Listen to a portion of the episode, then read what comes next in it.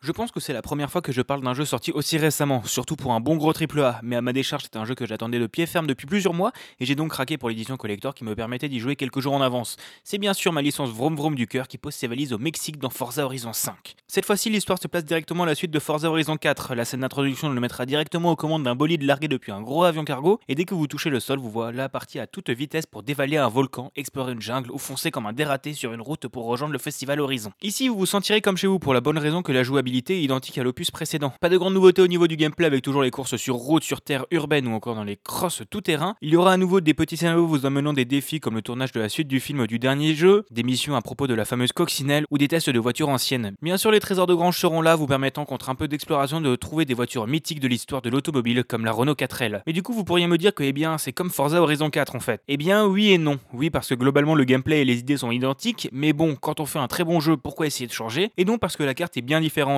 Elle sera 50% plus grande que la dernière, dans des paysages variés alternant entre plages, marécages, déserts, villes et surtout l'immense volcan trônant au centre, et la tonne de contenu disponible viendra à chaque fois vous faire explorer celle-ci dans différents endroits. On sent bien pour le coup que tous les tracés ont été faits à la main dans l'optique d'être différents à chaque fois. Globalement, la grosse nouveauté que j'ai trouvée vient de l'histoire principale qui vous laisse aider à l'installation d'autres antennes du festival dédiées à des types de courses. Il y a des missions un peu scénarisées qui vous demanderont parfois d'explorer une zone un peu plus ouverte pour trouver des éléments ou de participer à des rassemblements comme ceux du 4. Ou autrement de la présence de grosses tempêtes tropicales qui réduisent énormément la visibilité et le cycle de saison qui passe à deux avec la saison sèche et la saison des pluies. Je voulais aussi caser deux petits points avant de conclure. Le premier est sur l'optimisation du jeu. Je l'ai testé sur mon ordinateur qui n'est pas forcément une foudre de guerre et le jeu tourne nickel sans ralentissement. J'ai également lu qu'il tournait globalement très bien sur les consoles d'ancienne génération que sont la Xbox One S et X. Donc si vous avez ces consoles et que vous éditez, ne vous en privez pas. Et deuxième petit point, je voulais saluer le travail que font Xbox sur l'accessibilité, avec par exemple la possibilité d'ouvrir ses options quand vous lancez le jeu pour la première fois, ou encore celle de réduire globalement la vitesse du jeu pour augmenter votre fenêtre de réaction possible. Clairement un bon point pour eux. En conclusion, même si je n'ai joué que 10 heures, j'ai trouvé dans Forza Horizon 5 tout ce que j'attendais, à savoir du fun, une tonne de contenu et la possibilité de rouler à toute vitesse dans une carte ouverte magnifique. Si vous avez aimé le 4, il y a de fortes chances que vous aimiez le 5. Mais si vous êtes là pour avoir de grosses nouveautés, vous pouvez peut-être passer votre chemin ou tester le jeu via le Xbox Game Pass.